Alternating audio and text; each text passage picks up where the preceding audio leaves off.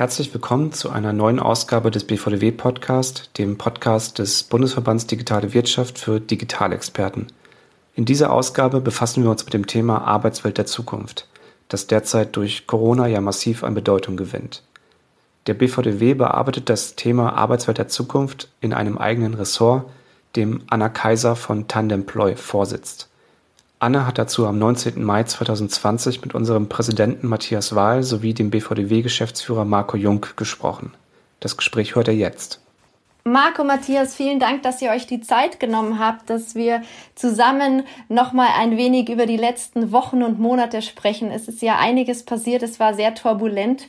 Ähm, die Märkte haben sich gefühlt verändert. Ähm, wir alle mussten uns neu sortieren und orientieren auf allen Ebenen hinweg. Äh, und wir haben über einige Themen in den letzten Wochen schon immer wieder mal gesprochen. Aber schön, dass wir heute mal zu dritt zusammenkommen, um gemeinsam so ein bisschen Resümee zu ziehen. Ähm, ich glaube, was uns alle sehr beschäftigt hat in den letzten Wochen, war die Art und Weise, wie wir zusammenarbeiten und auch die Frage, ob wir gegebenenfalls effizienter äh, zusammenarbeiten als vielleicht sogar davor. Wie geht's denn euch gerade damit? Marco, was waren so deine Erfahrungen? Ja, Effizienz ist ein gutes Stichwort. Ähm, zum einen glaube ich, dass wir sehr effizient, effizienter arbeiten, weil die Zeit optimaler genutzt wird. Auf der einen Seite, weil das nun tatsächlich geht. Jeder ist zu Hause und damit grundsätzlich verfügbar.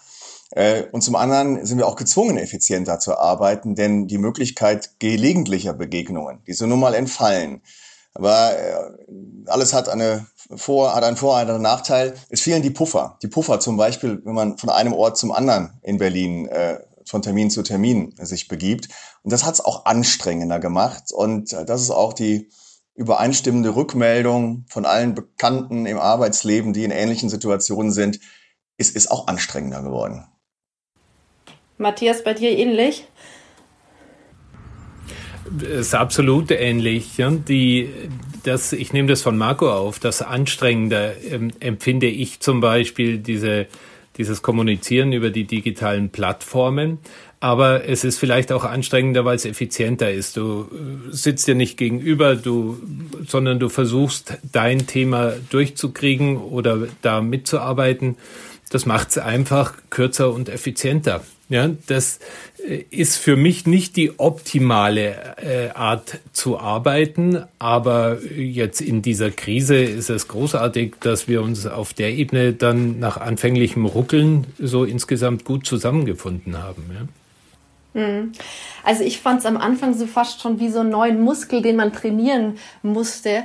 Hat sich jedenfalls abends immer angefühlt, nach so gefühlt acht bis zehn Stunden Videokonferenzen. also das war, das war wirklich äh, spannend. Und das, was du auch gesagt hast, Marco, dass man die Pausen anders einplant. Ne? Wenn man so früher für einen Termin, einstündigen Termin nach München gefahren ist mit der Bahn, hatte man doch die Hinreise. Äh, man konnte sich irgendwie sammeln, man könnte andere Themen irgendwie noch abarbeiten und es war nicht so ähm, ja, wie soll ich sagen, alles geballt, ne? Oder es war schon äh, anders äh, aufgeteilt so. Und das ist ja, was mir schon auch jeder gerade spiegelt, dass es eine neue Form von äh, Organisationsgeschick braucht über den Tag hinweg, weil sich alles sehr verdichtet, die Themen. Absolut. Also Pausen muss man jetzt äh, ganz bewusst einplanen, wie ein Termin im Kalender. Denn es ist meine Erfahrung, sonst gibt es gar keine mehr, von wirklich sprichwörtlich morgens bis abends. Ein, ein, weiterer Nachteil aus meiner Sicht ist, dass der Zufall keine Chance mehr hat. Also zufällige Begegnungen im Office bei der Tasse Kaffee ähm, entfallen natürlich und damit entfällt auch ein gewisses Maß an Innovationspotenzial. Denn man kann nicht alles vorweg sehen und planen, sonst wäre es ja auch schon da. Und auch das wünsche ich mir wieder für die Zeit danach äh, weswegen das ganz großartige Möglichkeiten sind, die, glaube ich, auch bleiben werden über die Krise hinaus. Auf der anderen Seite, nur so möchte ich nicht arbeiten. Damit begeben wir uns auch wirklich eines Teils unserer ja, Schöpfungs- und Innovationskraft. Da kann ich dir nur beipflichten, Marco. Das ist ähm, ein, ein Brainstorming über über eine digitale Plattform ist äh, für mich eine Sache, die irgendwie überhaupt nicht geht. Ja, ein gemeinsames Brainstorming, dieser Austausch, das habe ich also noch nicht erlebt und auch noch nicht geschafft selbst. Mm, mm. Ja, das ist äh, ganz spannend, da hast du recht, Matthias. Ich war letztens auch in einem Meeting und dann haben wir so für uns reflektiert, wie viel schneller man teilweise durch die De Themen kommt. Die Leute halten sich kurz, wenn man gut strukturiert ist, auch in Meetings, man lässt sich aussprechen, ähm, alles ganz gut. Aber wenn es dann wirklich um so kreative Parts geht, wo man gemeinsam Design Thinking zum Beispiel oder so betreiben will, dann wird es einfach schwierig über Videokonferenzen, wo man, wo einfach erstmal das Persönliche fehlt, dann auch haptische Erlebnisse, die da wichtig sind. Also ich glaube, das sind Punkte, die, die ist auch wichtig, dass man darauf guckt. Ne? Also was will man wirklich in der Zukunft auch behalten und was vielleicht ändern? Also wir haben mit unserem Team auch einiges besprochen und ganz viele werden definitiv mehr Homeoffice machen, glaube ich, als davor, weil sie einfach sich auch anders eingerichtet haben mit, mit Family und Co. und merken, wie, wie effizient sie sein können, wenn auch mal äh, ab und zu so die, die Anfahrtswege wegfallen zur Arbeit. Aber nichtsdestotrotz ähm, vermisst jeder, glaube ich, den persönlichen Austausch, vor allem wenn es dann um gemeinsame Innovationsstrategien, die man ähm, irgendwie vorantreiben will und auch mal brainstormen will, zusammenkommt. Genau. Ähm, was vielleicht da ganz spannend wäre, dass wir mal für uns auch nochmal überlegen, äh, wie so äh, unsere Meinung dazu ist, weil viele ja gerade auch sagen, dass Corona eigentlich so ein Katalysator für die digitale Transformation im Gesamten sei. Ja? Ähm, wie geht's euch gerade damit? Also äh, erkennt ihr das? Seht ihr das? Und wenn ja, in welchen Bereichen? Das wäre mal spannend, da tiefer reinzugehen. Ich weiß nicht, Matthias, vielleicht willst du mal äh, starten, äh, was so da deine Erkenntnisse waren in den letzten äh, Wochen und Monaten. Ja, da, da ich ja äh, nun nicht mehr jeden Tag von 8 bis, äh, bis 17 Uhr quasi in einem, in, in einem festen Job sitze, ist mir besonders aufgefallen, ähm, dass beim Homeschooling, ich habe mich um meine Tochter in der, in der, im Grundschulalter, die jetzt äh, die Grundschule gerade fertig macht, ähm, äh, gekümmert. Das war anfänglich eine hochenttäuschende Geschichte, weil da überhaupt nichts kam seitens der Schule. Ähm, jetzt im Falle meiner, äh, der Schule, wo meine Tochter ist, kam da nach acht Wochen, also da waren vorher zwei Wochen in Hamburg die Skiferien und dann kamen sechs Wochen Lockdown und nach acht Wochen hat sich kurz bevor die Schule wieder losging, die Klassenlehrerin meiner Tochter erstmals über Zoom äh, gemeldet und das organisiert. Das ist ähm, ja, das ist äh, schwierig, ist aber ein Katalysator, weil ich ganz sicher bin, dass sonst gar nichts passiert wäre. Und ähm, im Austausch, im kritischen Austausch auch mit dieser Schulleitung, wo sie dann auf eine weiterführende Schule geht oder so, merkt man, dass die tatsächlich gearbeitet haben in den letzten Wochen in den Schulen. Da sind die sehr uneinheitlich unterwegs, äh, teilweise von Schule zu Schule, aber überall geht es jetzt nach vorne. Überall wird jetzt er, äh, erkannt, wo die Probleme liegen. Also die liegen ja teilweise in der, in der äh, Ausbildung der Lehrer, die nicht dafür, äh, die nie stattgefunden hat oder die sich nie in diesem äh, Bereich weitergebildet haben.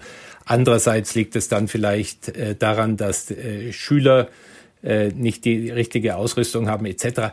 Überall ist das Thema jetzt erkannt und redet man plötzlich von einem Digitalpakt, wo man ja, wenn man ein vernünftiges Konzept macht, auch Geld kriegen kann das ist eindeutig für mich die, die am deutlichst, für mich persönlich die am deutlich sichtbarsten äh, Entwicklung gewesen, wo Corona äh, katalysatorische Wirkung hat. Marco, siehst du das genauso?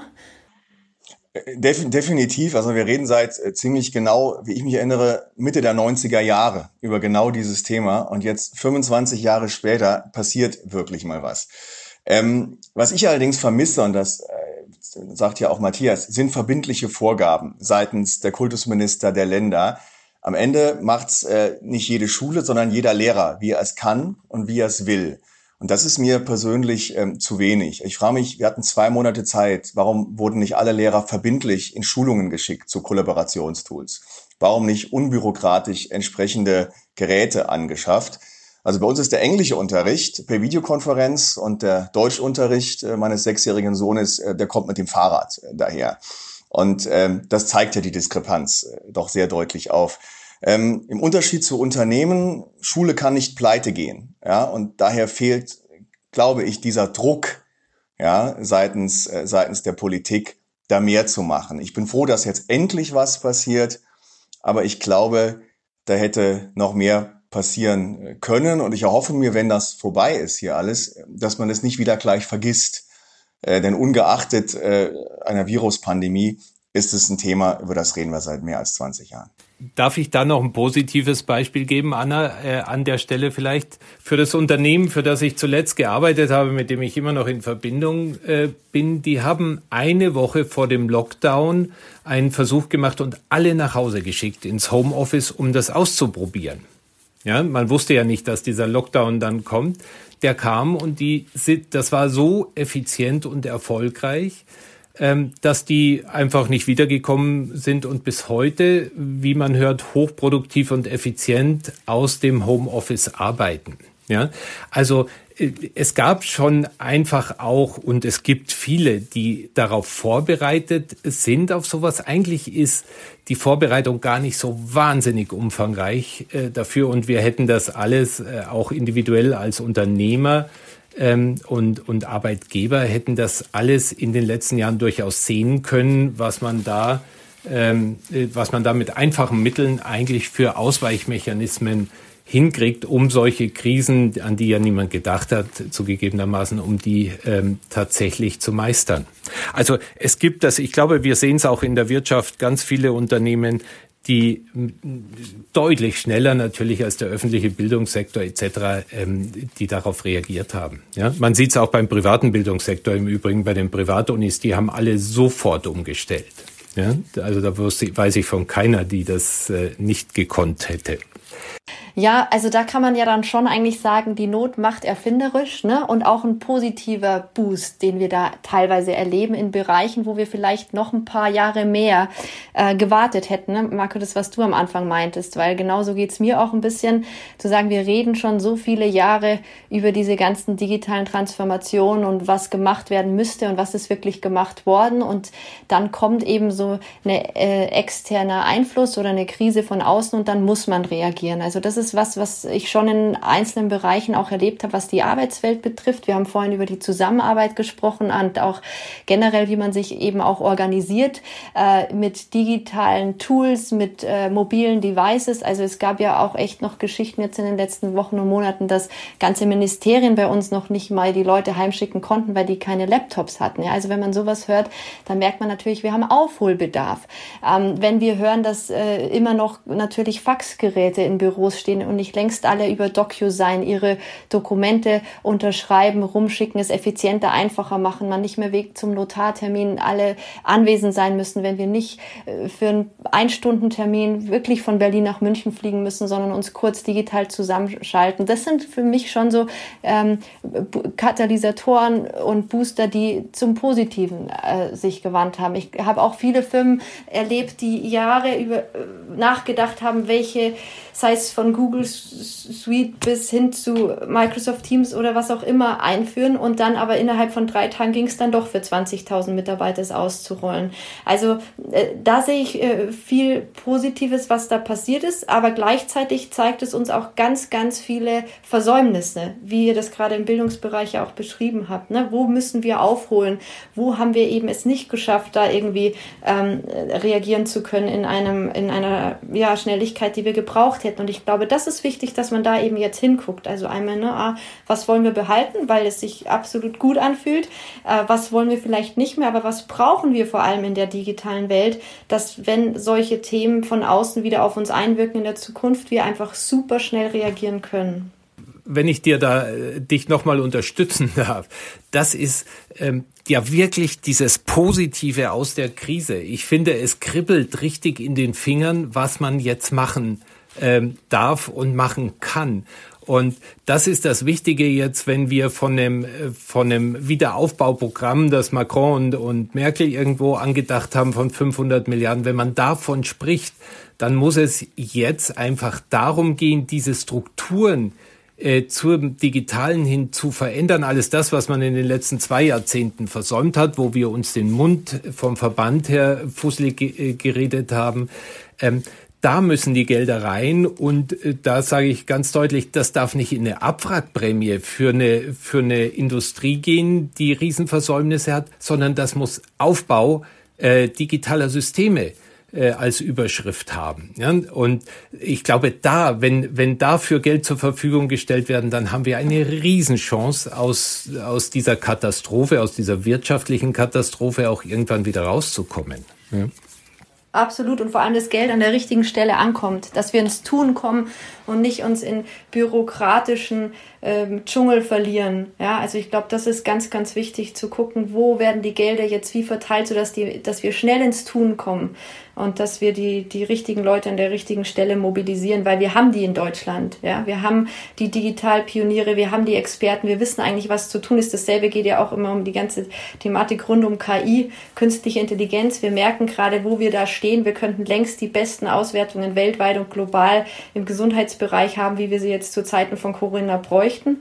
Die richtigen Statistiken, die richtigen Auswertungen, die richtigen Korrelationen. Also äh, da merken wir einfach unsere Versäumnisse beziehungsweise unseren Aufholbedarf und ich glaube, das ist ganz wichtig, dass wir uns als Verband da eben dementsprechend positionieren ne? und auch sagen, genau da müssen wir jetzt hingucken, wo es weh tut. ja, genau. Ich glaube, Unternehmen können äh, sicherlich viel erreichen, ne, aber sie brauchen natürlich auch die nötigen Rahmenbedingungen. Was denkt ihr denn, äh, welche Rolle da auch die Politik spielen muss, ähm, wenn es darum geht, eben die Innovation zu fördern, zu unterstützen oder äh, erst überhaupt zu ermöglichen? Marco, was denkst du? Der kommt natürlich eine große Rolle zu, und zwar im aktiven, aber wie auch im, im Gewähren lassen. Ähm, also wenn wir an Digitalisierung und dann natürlich auch zwangsläufig nicht nur die Digitalisierung des Tuns, der Workflows, sondern auch des Geschäftsmodells denken, dann war und ist und bleibt die Grundvoraussetzung ein flächendeckendes Breitbandnetz in Deutschland. Und wir wissen alle, dass wir da keine Führungsposition weltweit und auch nicht in Europa einnehmen. Ich bemühe immer das schöne Beispiel, weil es so plakativ ist. Wenn wir beim Wasser- und Stromausbau in Deutschland das gemacht hätten über den Breitbandausbau, dann gäbe es heute noch zahlreiche Menschen, die in Deutschland kein Wasser und Strom haben. Denn im Wettbewerb kann das alleine nicht funktionieren. Hier ist der Staat gefordert und muss investieren. Und ansonsten brauchen wir vielleicht noch ein bisschen weniger Regulierung, ähm, nämlich was das Thema Arbeitszeit, Arbeitszeitflexibilität angeht. Ähm, wir haben alle gelernt jetzt, dass wir anders arbeiten müssen aber auch anders arbeiten wollen. Vereinbarkeit, Familie, Beruf. Äh, warum nicht bei Beibehaltung der wöchentlichen Arbeitszeit? Niemand soll mehr arbeiten, diese dort flexibler gestalten, so wie die Arbeitnehmer es wünschen. Da halten wir an Regelungen fest, äh, die sind äh, völlig überkommen und entstammen einer, einer Produktionswirtschaft, ähm, die heute nicht mehr zeitgemäß ist. Klar gibt es Bereiche, da muss das seitens des Staates reguliert, weil geschützt werden. Aber immer mehr Bereiche, da wollen Arbeitnehmer ganz anders arbeiten und wir alle erleben es in Bewerbungsgesprächen, die Flexibilität, die von jungen Menschen heute eingefordert wird, eingefordert wird. Das ist kein Nach, das ist ein Vorteil. Und da wünsche ich mir auch von der Politik die nötigen Rahmenbedingungen. Mm, absolut. Matthias, was denkst du? Du, ähm, äh, kann ich Marco natürlich nur beipflichten. Ich äh, sehe da auf der anderen Seite eben auch gerade wieder Riesenchancen. Marco weiß das, äh, wie wir, wie viel wir mit ähm, die sogenannten Digitalpolitikern über die Jahre gesprochen haben. Ähm, und immer wieder die, haben wir die Frage gestellt, warum dauert denn das so lange? Warum versteht's denn keiner? Also so ein Thema war die Datenschutzgrundverordnung damals. Ähm, und da sagte, ist mir noch gut im Kopf, ein Fraktionsmitglied sagte, ähm, du, wir haben 100 Leute in der Fraktion, das jetzt mal äh, genommen, aber zwei wissen über die Themen Bescheid. Ja, das geht jetzt nicht mehr. Vorher haben wir über äh, wir als Verband und alle anderen auch haben äh, über ein theoretisches Gebilde gesprochen, wie es in China ist und wie es in den Skandis ist und äh, schaut mal nach Estland und so. Das war so weit weg. Jetzt heißt es, Nein, es gab Corona, es ist da. Es muss jetzt für uns da sein. Und das finde ich ähm, auf der politischen Seite die, die, das ganz Positive oder die, die Chance, dass die sich jetzt mit diesem Thema abseits von Theorien beschäftigen und zwar flächendeckend. Und ich glaube, das wird passieren, weil die Öffentlichkeit entsprechend Druck ausüben wird, dass solche Gelder jetzt richtig allokiert werden wie sie dann äh, möglicherweise zur Verfügung gestellt werden. Ja, absolut. Ich glaube wirklich, ähm, es braucht einfach die Rahmenbedingungen für die Basis auf der alles entstehen kann. Also Marco, du hast mir so aus dem Herzen gesprochen, weil wenn ich euch ein Bild schicken würde, wie ich hier gerade sitze mit einer Installation am Fenster, weil ich, ich gucke hier zwar wunderbar auf den Bodensee, aber ich habe das denkbar schlechteste Netz hier. Wir haben alles probiert über die Schweiz, über LTE. Also es wäre eigentlich bildlich ein grandioses also Statement zu unserer These gerade, weil es kann nicht sein. Also ich habe dann auch noch gesagt, ich würde eigentlich gerne noch ein bisschen länger hier bleiben und arbeiten, aber es geht nicht. Es geht nicht, weil wenn ich im, in Videokonferenzen bin, muss ich allen anderen im Haus sagen, dass sie jetzt bitte alle Videos erstmal wieder ausschalten. Also das ist wirklich peinlich, ja. Also anders kann man das gar nicht sagen und es darf nicht sein. Und ich kann mich erinnern, als ich vor drei Jahren mit, mit BD, BDI, damals Deutsche Gewerkschaftsbund und einigen Politikern auf einem Podium saß und wir genau darüber diskutiert hatten und die Gespräche immer so liefen, ja, wir haben einen Plan, wir haben bis 2025 diesen Netzwerkausbau und jeden, das darf einfach nicht mehr sein. Wir wissen, wie Netzwerkausbau funktioniert, wir wissen, wie wir es technisch umsetzen können und wir brauchen da in unterschiedlichen Bereichen einfach die Basis Basis, damit wir die, Te die Technologien und die Digitalisierung so nutzen können, äh, wie wir es sollten. Und ich fand dein Beispiel mit dem Trinkwasser sehr, sehr gut. Das ist großartig. Ja, genau so ist es. Aber so muss man sich es eben vorstellen. Stimme ich euch bei allem zu. Ähm, gibt's, ich, die Krise ist so ein bisschen anders als die Krise äh, vor zwölf Jahren, würde ich sagen. Ne? Also ähm, Gibt es denn Learnings, die sich aber übertragen lassen, weil äh, sich ja bestimmte Krisen doch auch immer in dem einen oder anderen Bereich ähneln? Wie ist denn da gerade so eure, euer Gefühl? Matthias, was denkst du? Ich bin mir nicht so ganz äh, sicher, ob sich da Learnings so direkt übertragen lassen. Ehrlich gesagt, mir fehlt auch so das äh, praktische Beispiel. Wir hatten vor vor ähm, elf, zwölf Jahren eine Finanzkrise und Bank und da wurde, äh, da war es sehr einfach, einen Schuldigen zu finden, ja, einen, der eine Verfehlung begangen hat und wenn man den dann rankriegt, dann wird schon alles gut werden. Jetzt ist es dieser unsichtbare Feind, um es so auszudrücken, ja, der jeden erwischen kann und jeden erwischt, wenn er, äh, wenn er nicht aufpasst und das, glaube ich, wird ein breiteres, eine breitere Sensibilisierung durch die Gesamtbevölkerung ähm, bewirken. Und von daher wird es leichter sein, Maßnahmen, die jetzt nötig sind, auch äh, für alle verständlich ähm, äh, umzusetzen und äh, in den Markt zu bringen. Ich, so die direkte Parallele ähm, ist eine wirtschaftliche vielleicht, äh, aber ich weiß nicht, ob wir da so große Learnings daraus ableiten können.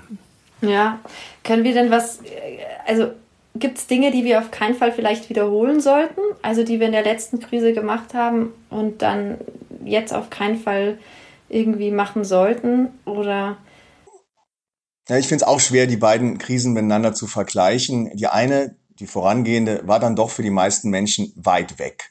Und äh, während diese hier sehr unmittelbar real ist im Alltag, jeder erlebt das ähm, und keiner kann sich dem entziehen und gleichzeitig kann jeder was dazu beitragen mit seinem persönlichen Verhalten. Das ist ja der wesentliche Unterschied.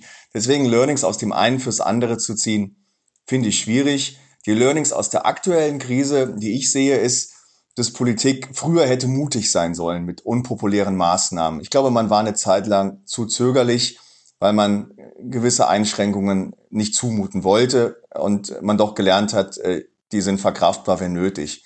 Ich glaube und würde mir hoffen, dass Politik dieses Learning mitnimmt, früher auch Unpopuläres zu tun, wenn es denn nötig ist. Ich glaube, ähm, rückblickend ist das, was, was man gelernt haben könnte.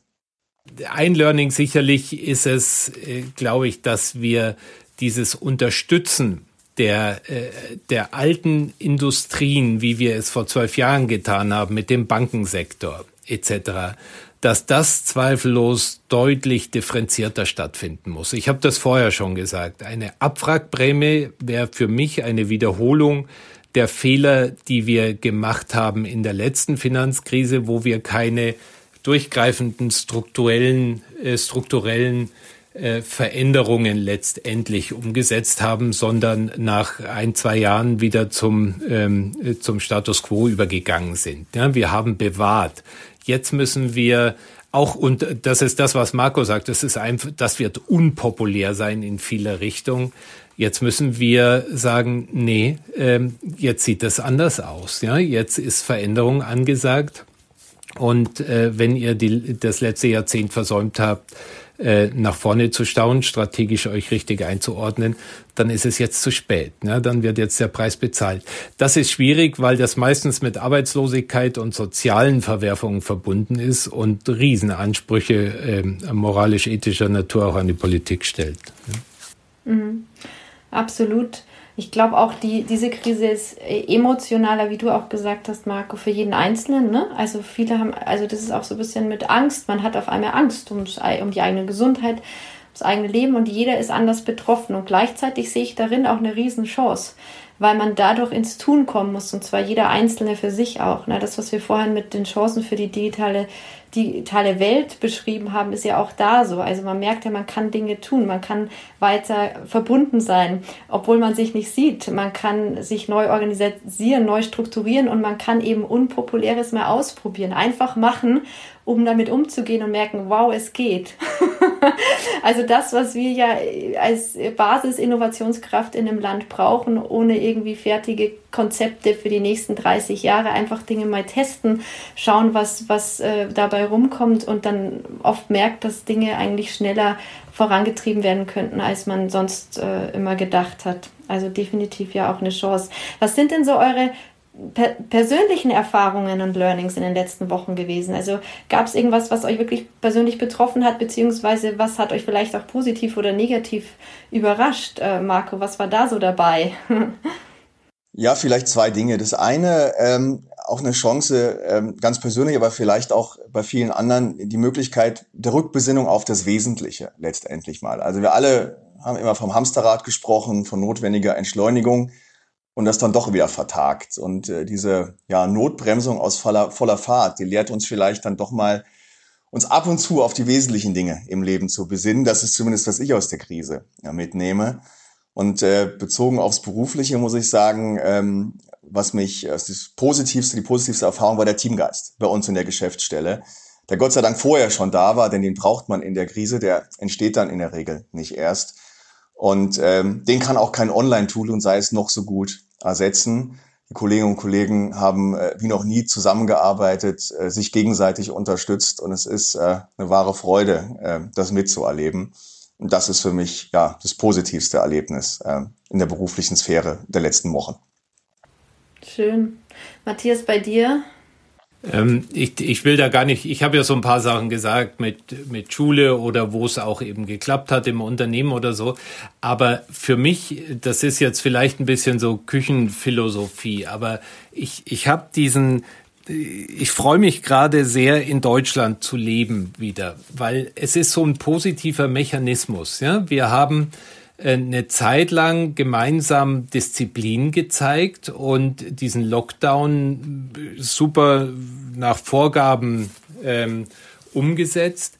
Und äh, das, das ist ja so eine, das ist fast eine Tugend. Ja, vor allen Dingen ist es eine Tugend, weil es zeitlich durchaus begrenzt war. Dann wuchs der Unmut in der Bevölkerung über diese Maßnahmen, über natürlich diese Grundrechtseinschränkungen und die Politik reagierte darauf. Ich, ich freue mich auch über diesen demokratischen Mechanismus, den wir da haben. Ja, wie gesagt, das ist so ein bisschen Küchenpsychologie, äh, äh, aber ähm, das unterscheidet uns doch äh, sehr von und, und deshalb leiden ja gerade auch unsere unsere extremeren Brüder, äh, politischen Brüder in ihren Umfragewerten sehr äh, das freut mich, das hat mir Spaß gemacht und ich finde, äh, wir gehen jetzt auch gemeinsam als Deutschland zusammen, als Europa äh, vielleicht den richtigen Weg nach vorne und machen da jetzt, es ist ein bisschen lebendiger geworden, was dieses Europa eigentlich bedeutet. Wir haben es gesehen, es ist uns gar nicht so viel wert am Anfang, aber ich glaube, die Wertschätzung